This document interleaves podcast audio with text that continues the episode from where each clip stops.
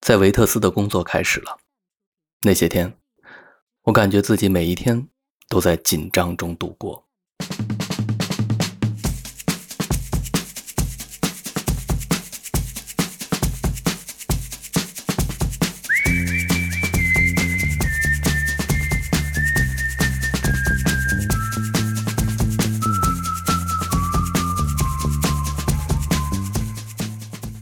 唯一可以转移我紧张情绪的，就是不间断的工作。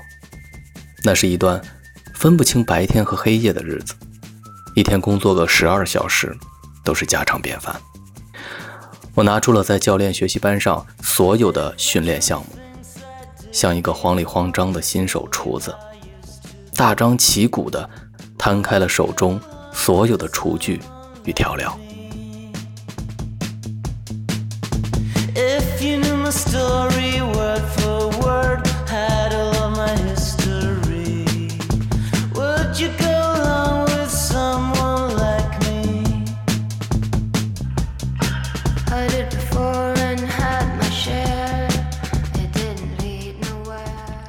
有跑步类的，五到二十五米折返跑，三十到六十米冲刺跑，五千米慢跑，带球变速跑；力量类的有平板支撑、持球深蹲、仰卧起坐、引体向上；技巧类的像 S 型绕杆、分组对抗、角球任意球战术配合、踢墙二过一、颠网球挑战、踢靶子射门法等等等等。一天的训练结束之后呢？对球员各项身体指标的检测，也要精细到发丝。六测心率，三测体脂含量，分析每个人的训练强度五角图。饮食上，更是禁止一切油炸烹炒，可乐、啤酒、汉堡、薯条也是绝对禁止的。还要像个 AI 一样，准时检查球员的日常作息。早上八点早餐，九点训练。中午十二点午餐，下午三点训练，晚上十点睡觉。另外，还有一项非常重要的工作，就是沟通。只有赛前充分的与队员们交流，才不至于把一个情绪不稳定的球员带上球场。那样的话，即便他的技术能力再优秀，也会极大的影响到竞技状态，甚至影响整个团队。所以我绝不会放一个心事重重的球员上场比赛。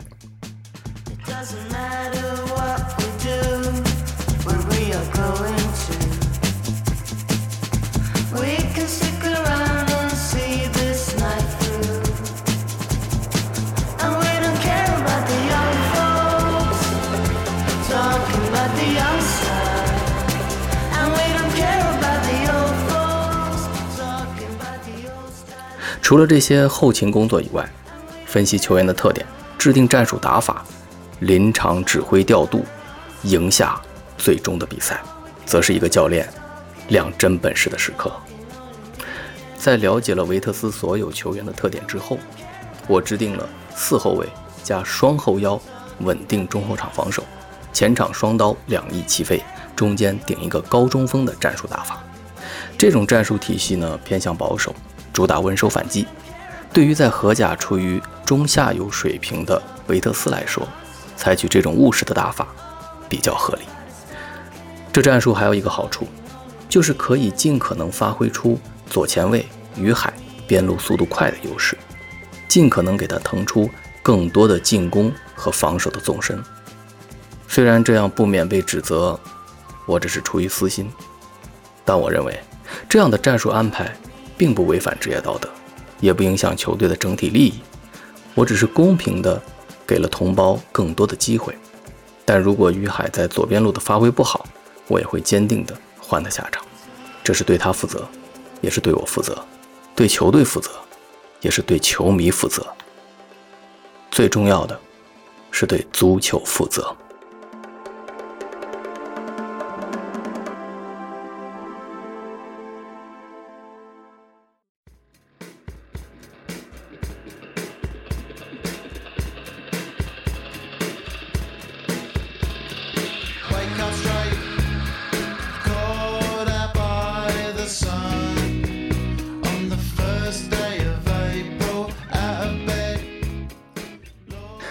赛季的第一场比赛呢，我们零比一输给了实力高出我们一截的阿尔克马尔，但我的四二三幺主打阵型还是有效的克制了对方犀利的中路渗透。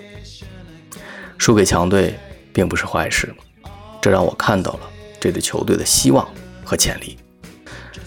随着阵型的渐渐磨合，球员开始熟悉，配合也愈发默契。我带领的维特斯在荷甲开赛的头两个月里，六场比赛取得了一胜三平两负，计六分的成绩。我自认为还不错，这个分数对于保级来说是不成问题的。但此时俱乐部高层琢磨不定的态度，让我有点开始慌了。两个月的合约。眼看就要到期，他们迟迟不来跟我沟通续约的事儿，也没表示出满意或否定的态度，甚至还有意无意地避开对我工作的讨论。这让我意识到了，他们一定是在寻找继任者。从他们闪烁其词的言语和眼神中，我仿佛看到了那张打道回府的车票。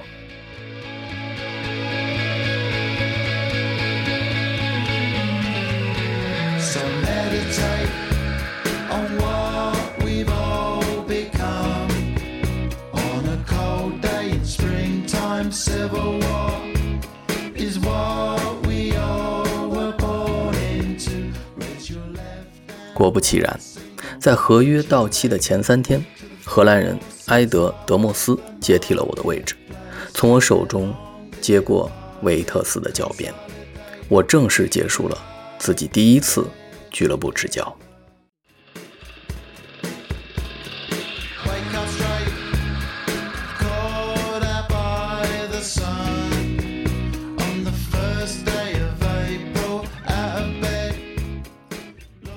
阿纳姆，这座荷兰东部秀美的城市，我还没来得及去海边踩一踩它的沙滩，走一走它的石板路，甚至还没来得及感受过它的热情与冷静，习惯他的呼吸与味道，就要匆匆与他而别了。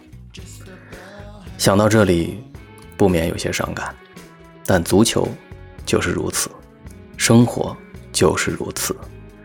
他们会突然打破平静，让你措手不及，但同样也会给你准备意想不到的惊喜。With the subway sees the daytime and the westway flies by then on my bike。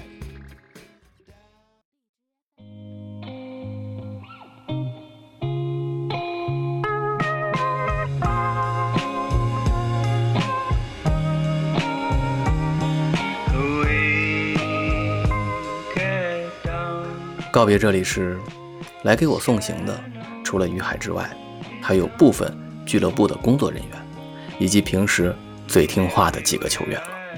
这段日子算不上美好，但绝对珍贵，起码没给我留下丝毫的后悔与不满。它就像冬日里短暂而明媚的阳光，让人眉间一暖，这就够了。临行前，我最后看了一眼。格尔雷多梅球场，认真欣赏了一下维特斯队徽的象征，突然觉得它是如此的威严、俊美。昨日已经离去，新的挑战还在等待。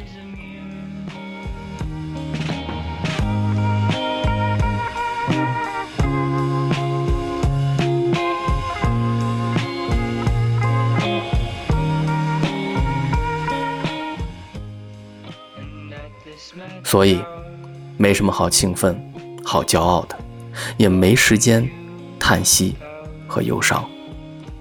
人生是一场洪流，我们能做的只有滚滚向前，接受一个又一个挑战，迎接一次又一次的成功与失败而已。我取消了回国的计划，预定了从阿纳姆前往南部小城凯尔克拉德的车票。迎接新的挑战。